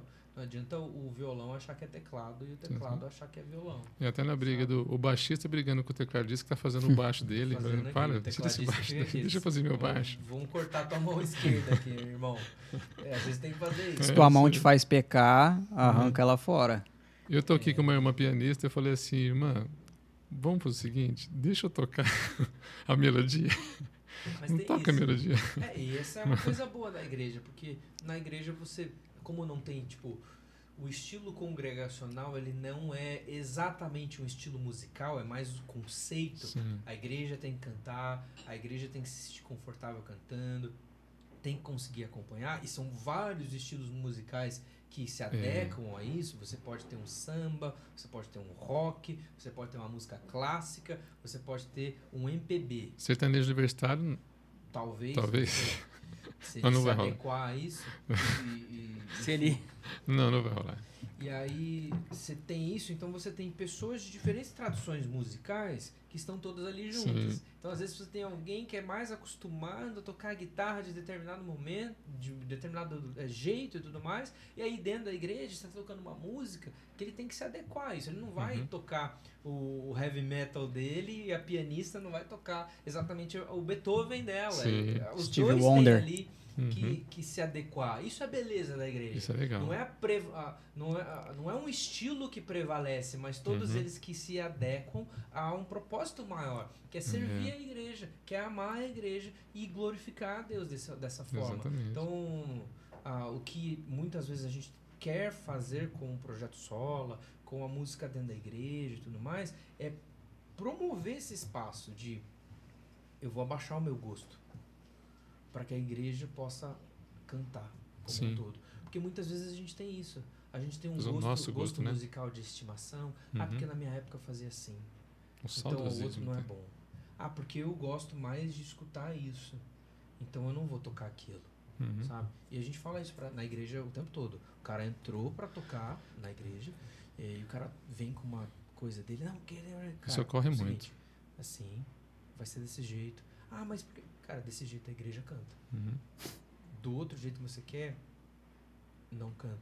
Então todo mundo se adapta. O novo, o jovem, aquele que está ali impetuoso, mas também tá o, o mais idoso, o mais antigo. Eu brinco, mais. eu brinco que na primeira fila você tem a- os adolescentes, na segunda você tem os jovens, depois você tem a meia-idade, você tem o, o idoso de 90 anos ali junto com você também. Sim, Você mundo. tem senhoras, você tem senhores, você tem crianças, todos no mesmo lugar, né? Adorando. E se não, se não é desse jeito, não é um culto de fato. Isso é Ah, fantástico, Salmo né? 145 fala que uma geração contará às outras gerações a, as a grandiosidade dos seus feitos.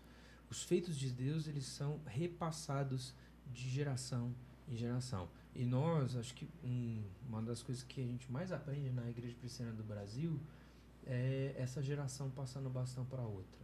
É. É, não, não no sentido de deixando o seu lugar para não estar mais presente, mas estar presente e estar fazendo junto.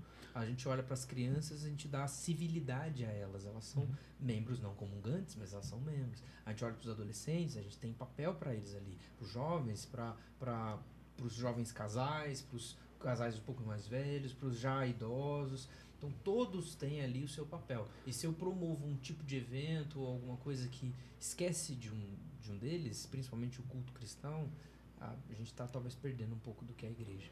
Ó, Sim. E a, as, as sociedades dentro da igreja mostra isso, né? Que Isso, cada um. Sociedade interna. Nossa, é maravilhoso. E, e eu, eu enxerguei isso ai, nesse tempo que eu tô na igreja, a gente enxerga que tem essa passagem né, de bastão Sim. e continua, né? A E pessoa tem continua. para todas elas, Tem. para elas conversarem. Nossa, Porque a isso- nisso é, é maravilhoso, né? É, isso tem um pouco a ver com a nossa confissão de fé. É porque a- o texto da confissão de fé sobre o que é a igreja é os eleitos de Deus, que Deus tem chamado para ser seu povo, dos que já foram, dos que são e os que serão. Sim. Olha os três. ó, ó. os que já foram, os que são e os que serão. Mas isso não quer dizer apenas sobre jovens, é, crianças e idosos, mas quer dizer também aqueles que já faleceram. Porque quando a gente se reúne, quantos anos tem a, a Igreja de Rio Preto? 87, 86. É de 37, Alé. Quando, 86 anos. Ah, tem igrejas que são mais de 100 anos. Sim. A igreja que eu, o- que eu fui parte e da qual eu cresci lá em Campinas, mais de 100 anos. A IPA foi um pouco mais nova, tem 30 e poucos anos.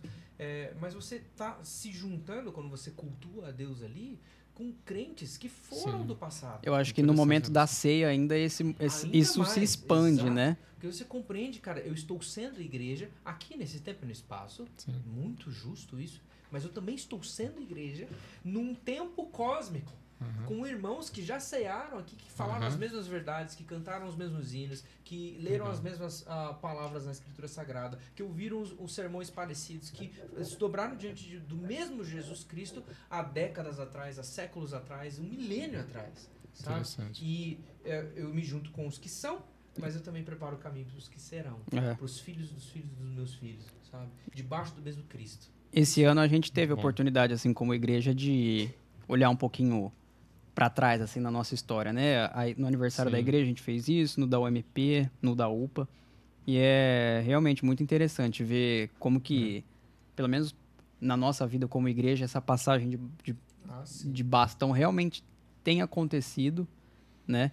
E o papel, espero que para as próximas a, a música tenha um papel mais relevante, assim, no sentido do ensino, Gente, né? é, Porque pelo menos nos anos 2000, assim, ou 2010, É, a gente tem que considerar três coisas, eu acho, que é uma continuidade das coisas e uma ah, uma continuidade das coisas, uma presença de coisas e um- um- um- uma construção sólida para os próximos. é, É, e muitas vezes a gente tende a ter preconceito, ou com o futuro ou com o passado. É, na minha época de adolescente, a gente tinha muito preconceito com Vencedores por Cristo, por exemplo. é, Ah, não vamos tocar Vencedores. Ah, não vamos fazer isso, porque é música de velho. era só É. PG. Não, vamos tocar, vamos tocar oficina, vamos tocar resgate. E, cara, a gente tá errado. Ao mesmo tempo, eu não posso ter preconceito. Falar de Logos, os então, hein? Ó, o grupo Logos, Milad. Vixe. É, eu tenho que olhar pra esses e saber, cara, tem músicas que ultrapassam o tempo. Por É. exemplo, a Porque Ele Vive, do É. Bill Geiter, é uma música que tem, acho que menos de 50 anos.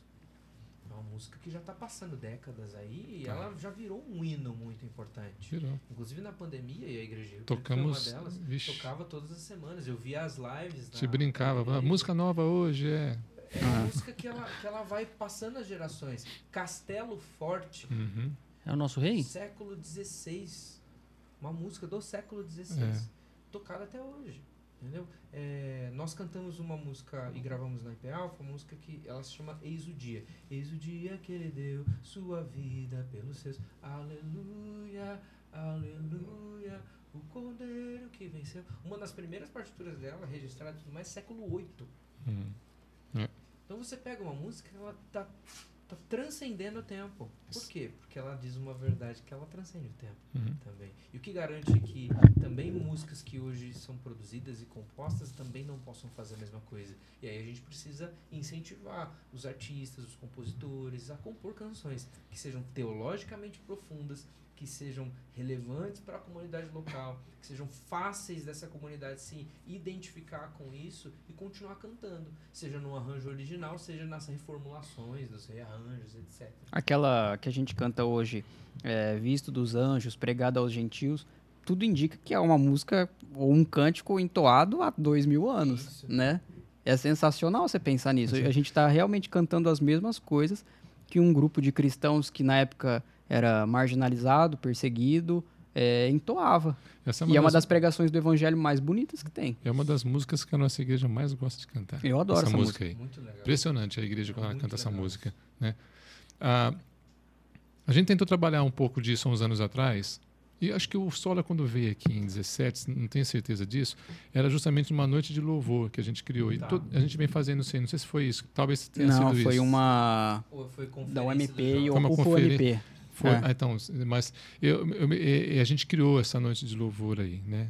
E geralmente eu tenho, eu tenho feito isso. Não, o mas objetivo é isso. tinha a escola de música, né? Que promoveu o ensino, assim, de música Isso. geral lá na igreja. Começou. Muita gente engajada. é, e no- aí, o, a Noite de Louvor surgiu nesse contexto. a, né? a, E- a, a noite de louvor surgiu antes. É. A música, a música surgiu depois. mas porque foi uma o, coisa que nós ajudou a promover a escola de Isso. louvor, né? Só tem uma falha de uma coisa que a gente estava conversando aqui agora e que é, um, é uma, uma, um- uma ideia que eu tenho. Eu tentei fazer isso, mas não deu muito certo. Que é o, porque geralmente nós cantamos músicas que nós conhecemos. Sim. Nós não escrevemos nada, né? Então a gente é muito crítico. Então e- isso é algo, algo interessante de você compor as músicas, né? Ah. Você a, a você motivar isso na igreja, que a igreja possa escrever sua, sua- que é uma coisa que você fez desde o início. Isso. E É. a gente, assim, talvez pelo fato de eu ter começado compondo canções muito motivado ali pelos artistas que eu gostava e tal na época, e os pastores da igreja também me ajudaram muito nisso. Isso é importante. incentivavam, continua, continua. Porque, olha só, quando você vai começar a compor, você não é exatamente bom. É, essa é a pergunta, como você começou a fazer isso? Não, você eu pensei você que já tem, era o dom. Você tem que- primeiras músicas, gente. É, eu sei disso. Rima Ninguém muito, gosta de mostrar rima as muito. primeiras. Eu acho que nas Ah, primeiras rima muito, né? Talvez rima de forma pobre, digamos assim. É. Depois você vai aprendendo um pouco. É porque, como toda coisa, é, é igual, por exemplo, um seminarista começando a pregar. Primeiro sermão. Sabe? É. Ele precisa ser lapidado. E um compositor também precisa ser- lapidado. Ne- Nenhum compositor. é, a questão da criatividade, ela, embora tenha muito ah, daquele negócio ah, mais etéreo, que olha só, o cara teve uma sacada e tudo mais, mas ela também tem muito a ver com o treino. E principalmente com você conhecer o ferramental. A gente abriu, eu tenho um curso de composição básica, né? Ah, é? Ah, dou Ah, não. 20 aulas Pode passar é, o de link. composição. É, do proje- projeto solo a gente tentou vender alguns cursos e tal, e um deles é esse. Ah, e na composição, quanto mais ferramentas você sabe de composição, seja de letra, com a poesia e tudo mais, seja na harmonia, melodia e ritmo, nessa parte ah, musical de, de, de composição, mais você vai ter liberdade para decidir as coisas. Porque quantas vezes lá atrás eu falava, eu quero escrever uma música assim, mas eu não sabia fazer o assim Uhum. porque eu não, nunca não sabia a técnica. E aí, conforme eu fui estudando a técnica, eu fiquei mais livre para experimentar outras coisas e para ser certeiro nas coisas que às vezes tá a concepção só na, dentro da cabeça. Sim. E ah, o que pode acontecer sem esse, esse estudo técnico aprofundado é que, tudo bem, a teologia reformada ela, é- ela é- ela é muito coesa, faz, Sim. então você já tem essa ferramenta de conteúdo. Mas aí a gente pode correr o risco assim da pessoa querer se aventurar a escrever uma letra sem nenhum tipo de preparo. Sabe o que, que a gente fala Vira uma isso? teologia sistemática. Tipo, fala. O, o que a gente fala sobre isso é, você tem uma... pe- Pensa, pensa lá, você tem ali um- uma... Pensa num casamento. Você tem uma noiva belíssima. Belíssima, belíssima. Mas você veste ela com trapos. Hum. Mal sabe? vestido. É. Você você entrega algo mal vestido. Você tem um negócio assim muito incrível, Uhum. mas você apresenta de qualquer jeito. É, você não vai ficar cantando de infralapsarianismo. Isso, é, Você- isso prejudica a mensagem. É. Ah, pensar pelo lado da comunicação é bem importante porque a gente tem uma men- mensagem riquíssima, que é o evangelho. E a teologia reformada, ela explicou o evangelho como uma sistematização do conteúdo poética, bela, concisa, sólida, histórica. E aí, você comunicar isso de um jeito desinteressante, você está fazendo um desserviço ao evangelho. É. Por que, que a, a capacidade de comunicação de alguns, agora olha para fora da igreja, por que, que a capacidade de comunicação de alguns fora da igreja é tão poderosa? Porque as técnicas de comunicação estão sendo aplicadas de uma maneira ah, positiva, de uma maneira para ser populari- popularizar mesmo o conteúdo. Só que às vezes é um conteúdo ruim. E isso é não um só não só péssimo. pro artista, né? Mas eu acho que o pregador também tem que é, se atentar para isso. É, porque. Ele tem um, entre aspas, um público ali, dependendo da mensagem dele, né? E, depend... e assim, é Essa ilustração do pregador é muito boa. uma mensagem que pode gerar vida ou. Às vezes a teologia da, da pregação pode estar toda certa, ele está usando os textos corretos, ele está usando a exegese correta, ele está aplicando de maneira correta, mas daí a forma com que ele apresenta o sermão, como ele fala, como ele elenca as palavras e tal, é tão desinteressante que ninguém é edificado. edificado Entendeu? É lógico que a palavra de Deus ela não volta vazia, não é isso que eu estou falando, gente. Não estou falando que a, a, a entrega da mensagem a, Deus não usa, não é isso que eu estou falando. O que eu estou falando é que ah, se nós somos irresponsáveis com essa parte da comunicação, que também é importante, e aí eu estou falando de estética e tudo mais, nós estamos sendo irresponsáveis também com o conteúdo. Ou, ou a, a, a, escritura sagrada não foi escrita num estilo só, narrativo, ou só no estilo poético, ou só no estilo apocalíptico. Ela tem uma gama de estilos diferentes. Os salmos são poesias. As cartas são cartas. O, o 1 e 2 Samuel são livros históricos. Então, todos esses, esses esse conteúdo tem formas literárias que obedecem regras específicas e regras estéticas para que o conteúdo seja apresentado da melhor forma possível. Então é justo a gente quando pensa música dentro da igreja, a gente deixa eu, deixa eu estudar música aqui. Deixa eu Hum, ver o que, que é de isso. fato importante para a música, porque isso vai permitir com que a mensagem chegue melhor.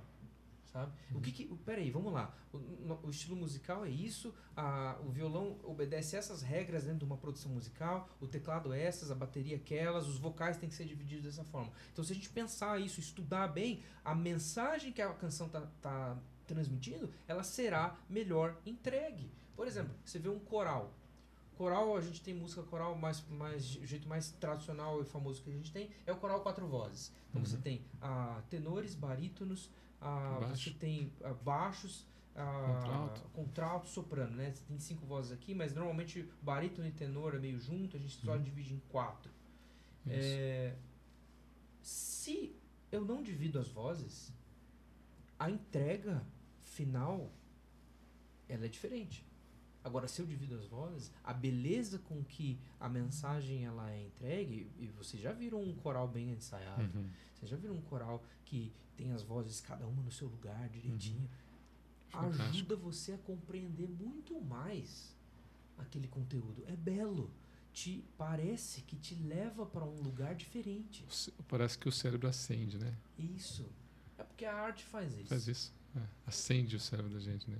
A gente, vê, a gente ouve aquilo que a gente é, acho que nem, nem capaz de ouvir, né? É muito interessante isso. A arte faz isso. Tem um. Você fala dessa capacidade de criação nossa, né? Sim. Sim, a arte faz isso. Ela. qu- Quando um cristão entende que Deus é criador e como Isso. consequência nós também Nós também, criamos, é. e quando nós criamos, nós criamos porque Deus é criador. Uhum. Isso é muito importante, porque nós exercemos uma atividade divina na, na arte. E aí a gente tem que fazer isso com responsabilidade. E um cristão ele tem que lembrar disso, que ao criar ele está trazendo para o mundo um mundo desértico, um mundo sem Deus, um mundo que clama. Quando um cristão verdadeiro cria, ele traz para esse mundo lampejos da nova criação. Ele traz para esse mundo elementos da, da, da divindade, elementos de Deus para clarificar a escuridão por aí. É, quantas e quantas vezes nós não assim você não ficou preso na beleza de uma sinfonia de Beethoven É. quantas e quantas vezes quando você vê um quadro do Rembrandt que é um cristão foi um cristão holandês ali você não fala nossa que maravilhoso e aquilo te trouxe uma percepção dessa realidade diferente Sim. a arte verdadeira eh, de um cristão e tudo mais, ela ornamenta essa realidade, ela traz beleza a essa realidade. Quantas e quantas vezes uma música bem tocada, bem cantada, seja ah, uma música ah, regional como do Vitor Quevedo, Sim. seja uma música mais tradicional de um coral, seja uma canção moderna e tal, aquilo lá não te trouxe uma compreensão sobre um canto escuro do mundo. Quantas Cara- e quantas vezes eu não fiz isso no, com música do Resgate? É. sabe? Ah, eu não compreendia esse canto escuro do mundo, mas a, a música parece que trouxe um, olha, é aquilo ali. E traz a resposta sobre Deus, sobre Jesus, sobre a vida. Tem um, uma sketch do. Você falou do Rembrandt, eu lembrei. De um pupilo dele, que é assim, ela é bem rabiscada, mas eu acho que é uma, da, é uma das artes que mais me impactou, que é no momento da. Um pouco antes de Cristo ser crucificado, que a arte, se não me engano, é, chama Jesus sendo zombado pelos soldados, né? Tá. E é Jesus. É, é bem rabisco, assim, tipo, é- mas é muito bonito. É Jesus sentado, tipo, numa sarjeta ou numa escada, Hum. com a, o- a mão apoiada, assim, né? E ele tá com um semblante cabisbaixo. E aí os soldados, assim, tipo, agachado, olhando pra ele, zombando mesmo, né? E, cara, era uma, uma arte tão simples, mas você via, era, tinha tanta beleza ali e me impactou tanto. Sim. Você vê o poder, às vezes, quando a pessoa faz com paixão, dotado do, do dom que Deus deu para ela, né? Da capacitação que Deus deu para ela, é, é impressionante o, o efeito que pode ter na vida de outra pessoa. Tipo, era uma sketch, não era nem a arte final, não sei nem se existe a arte final. Mas eu fiquei muito, muito impactado. Sim. Mas eu tenho ficado impressionado com o trabalho que você tem feito, tá? De verdade mesmo, na, na- na área de música. Tenho acompanhado alguma coisa e recentemente o pastor Misael mandou para mim um link, falou assim, dá uma olhada nisso aqui. Tava lá, doxologia primitiva, né? Sim. E eu fiquei, eu achei muito legal aquilo, né? Então a música você canta lá também, né? Você participa eu lá também. Participei, esse livro é um livro, é um disco e um livro do Marco Teles, Isso. um cara lá do Nordeste. E a gente participou de uma música que é baseada no texto de Lucas, né? Uhum. Os anjos dando glória a Deus nas Isso. alturas e tal. Nós vamos cantar essa, ele quer cantar essa música domingo agora, né? De manhã. Legal. É porque lá na, esse mês a gente deu uma pausa no, na- no, sermão, no sermão de em Atos. E o pastor Misael, nesse mês de Natal, período do advento, assim, ele quer focar é, É. nos cânticos de Lucas. É. E assim, eu achei uma proposta Incrível. legal, é. É, os cânticos de Lucas são maravilhosos. né? É. Você tem o Cântico dos Anjos, que é o Glória in Excelsis Deo. Que ele cantou. E aí Ah, tem, que essa aí? tem várias outras uh, versões dessa canção, né? Ah, que tá ali em Lucas, tem adaptações diferentes. Aí você tem Benedictus, que é a- o cântico de Zacarias. Uhum. Tem Magnificat, que é o Que cantou também. Maria. Ele cantou os três já. Tocou- cantamos os três já. E tem o Nunc Dimittis, que é o minha favorita do Sola. Cântico de Simeão. É. Muito importante. Os meus olhos já viram o rei. Despede em paz o teu servo. Eu adoro esse trecho e essa é a minha música favorita de, de vocês. Legal. E hoje, bom, você está fazendo de tudo. Você está dando aula? Parei de dar. Ah, dou Ah, aula em seminário, né? Seminário, isso. E escrevendo também, ou não? Escrevendo aos poucos. Eu lancei um livro no ano passado, que é Arthur e o Coração de Pedra. Hum, Que era um livro que eu já tinha escrito e a editora Trinitas resolveu lançar, né? Ilustrar e lançar.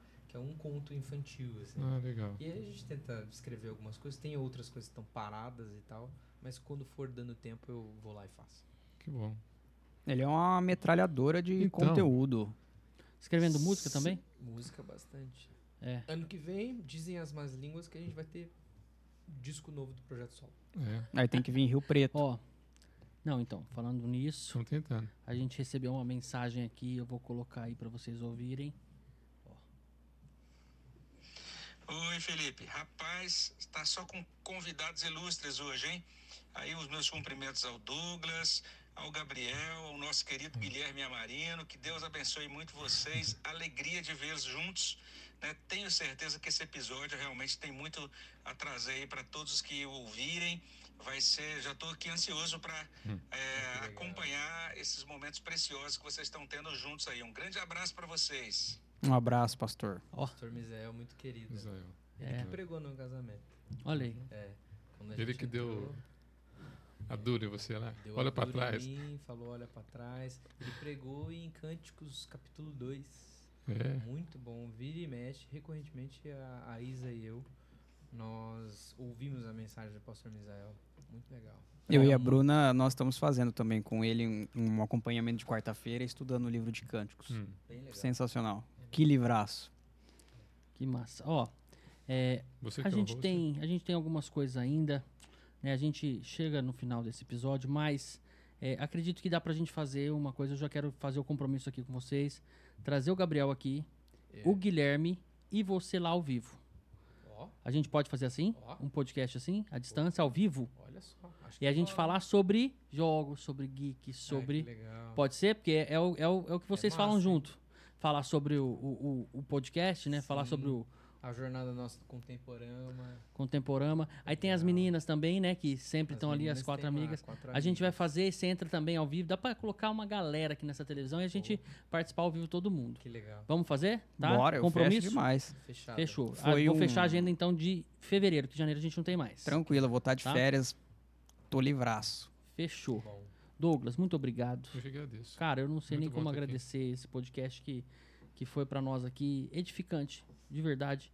Né? Acredito que vai chegar em muita gente aí, vai ajudar al- algumas coisas e vai querer aprofundar um pouco mais. E é isso que é um, que é um podcast edificante. A pessoa procurar depois disso, Sim. né? O que a gente falou aqui foi experiências de cada um, mais do, do Guilherme Amarino, mas e aprofundar agora, né? Saber conhecer um pouco mais do evangelho, conhecer um pouco Isso. mais das coisas de Deus. Estamos em família e é, tem várias camadas isso que eu estou dizendo, né? Porque nós somos famílias de Deus, de fato, irmãos irmãs, e como igreja a gente desfruta disso, né? É impressionante. Ah, e a gente que acaba rodando na igreja presbiteriana e outras igrejas, de- denominações também, é impressionante como nós nos conhecemos e mesmo sendo pessoas distantes, a, a, a gente se conhece há muito tempo, mas ah, quando a gente conhece, a gente conhece hoje, de fato, é, parece que a gente se conhece há 20, 30 Verdade, anos. verdade. É, Cristo faz isso com a Acontece gente. isso. Cristo deixa a gente próximo. Não, não existem hierarquias. Não existe, ah, esse cara aqui é o pastor da igreja, então ele é intocável. Esse cara aqui é o cara do sola, ele é intocável. Esse cara aqui é aquilo e, e não se relacionam. Não, nós somos irmãos que dividem o mesmo fardo. E isso é impressionante. Uhum. Ó, a minha mudança de mente, assim, aconteceu e ele também tá indiretamente envolvido, porque, não sei se o tio Douglas, eu acho que ele vai lembrar, em 2017, assim, eu passei um período bem Sim. distante espiritualmente, né? E no final do ano, assim, a Isabela, a esposa dele, começou a, a demonstrar muito mais interesse é, em teologia, espiritualidade. E aí, no final do ano, eles vieram tocar aqui. E aí, como a Isabela teve que fazer os trâmites, né? Por conta da presidência do MP, começou a ter contato com ele. E aí, as coisas. é, de- virou o ano, eu ainda estava um pouco distante, assim, espiritualmente, da igreja, enfim. Só que aí, ela descobria ah, coisas novas, teologicamente falando, através do Gui, Uhum. e ela me passava. E eu começava a ficar, assim, impressionado. Eu acho que é a, a experiência que você teve. Eu, por exemplo, cresci na, na nossa igreja, né? E demorou 18 anos da minha vida para eu acordar, né? E aí ele estava sempre envolvido, assim, né? Através das músicas dele, que também foi uma descoberta. E aquilo de teologia que ele passava para Isabela e ela transmitia para mim, né? Eu ficava impressionado. Não demorou muito para eu finalmente, como Gui diz, né, descer pro coração assim Uhum. e entender. Eu acho que o, o tio, como eu, eu tava sempre por perto ali na casa eu dele que- e tal, Mas pôde você sabe, ver Mas essa- você sabe que nessa época, Gabriel, aconteceu uma coisa muito interessante, porque a gente, a gente é um pouco pai de todo mundo. entendeu? Eu me sinto um pouco pai de todo mundo. Me sinto, a Isabela ela cresceu em casa, eu dava banho nela, né? né- Nela, Letícia, a, a Gabi, a Tati e as meninas todas. Então, ela, eu, eu me cresci no meio delas. E, e eles também todos, né? Então, a gente sente um pouco de pai de todo mundo, né? Então, quando a gente vê assim algo um pouco mais afastado, a gente fala assim, ó, vai atrás dele lá, não deixa ele fugir não, corre lá, chama ele. E eu já falava para os meninos, vai lá, cadê o Gabriel? Sumiu, vai atrás dele, busca ele, traz ele, né?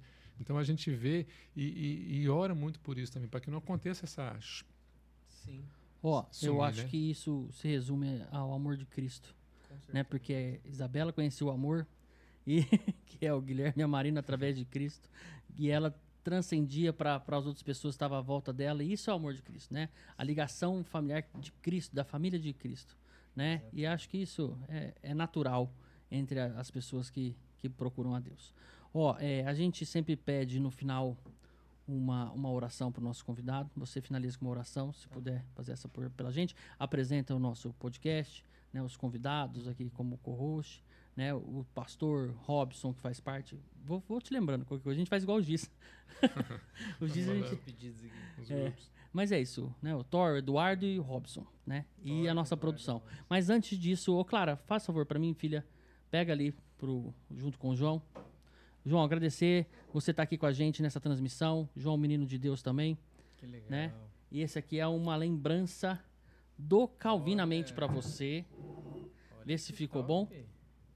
Ó, que legal, gente. Colocaram uma foto da hora aqui. Bonitão, hein? Rio Preto, Calvinamente. Ó, Fechou? a Isabela vai roubar essa caneca. aqui. Vai, então já pega outra ali, ó. Ô, Clara, pega outra lá e já traz aqui também, que eu já até sabia que ela ia fazer isso.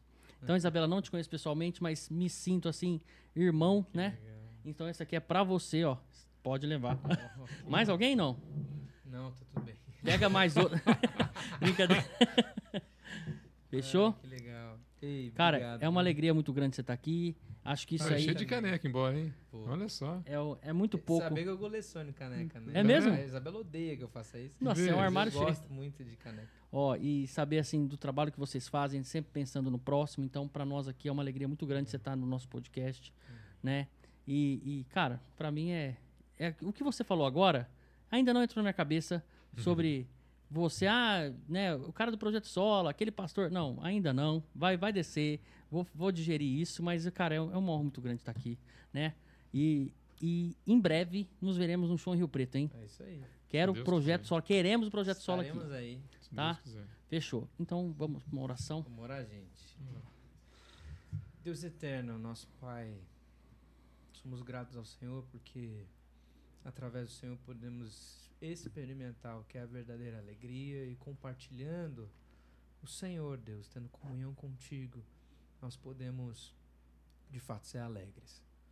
Cuida de nós, Deus, e coloco em oração aqui esse podcast, Calvinamente. Coloco a vida do Felipe, a vida do tio Douglas, a vida do Gabs. Coloco, Deus, também o Robinho o, e todos os outros envolvidos aqui neste podcast, Deus.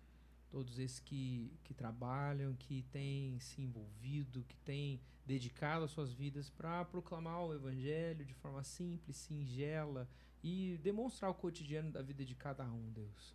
Que, por mais que às vezes seja simples e pareça que não tem nada a ver, mas que nos impacta de forma profunda, porque é o teu evangelho falando ao nosso coração.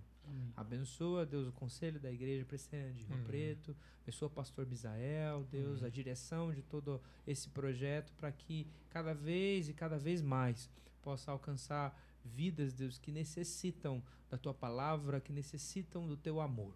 Amém. Cuida de nós, Pai. Em especial, continua nos dando, Deus, uma mente ah, voltada para a tua palavra, para a compreensão daquilo que o Senhor nos diz e não daquilo que imaginamos que o Senhor diz.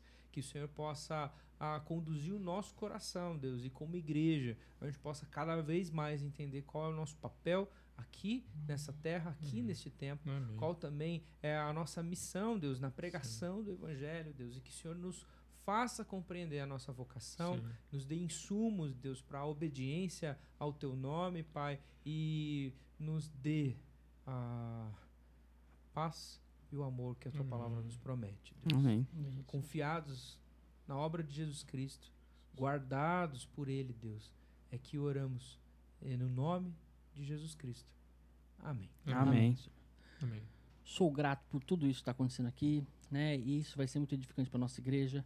Amém. Quero agradecer você que acompanhou até agora. Se inscreva no canal, ative as notificações, deixe o seu like, que é muito importante pra gente, tá bom? Quero agradecer também toda a nossa direção, todo o nosso conselho, pastor Misael, pastor Robson, o Eduardo, o Thor, para fazer isso acontecer, tá? O Fábio Vizentim também que está na produção com a gente. Hoje o João do Corte, né, que faz os nossos cortes. Aí sim. João do É Corte. isso. E aí também o nosso, a nossa produção que está viajando, que Deus também traga eles com, com segurança. Amém. Tá? Gabs, mais uma vez, muito obrigado. Teremos o nosso podcast online. Cara, eu que agradeço. Foi uma honra aí receber esse convite.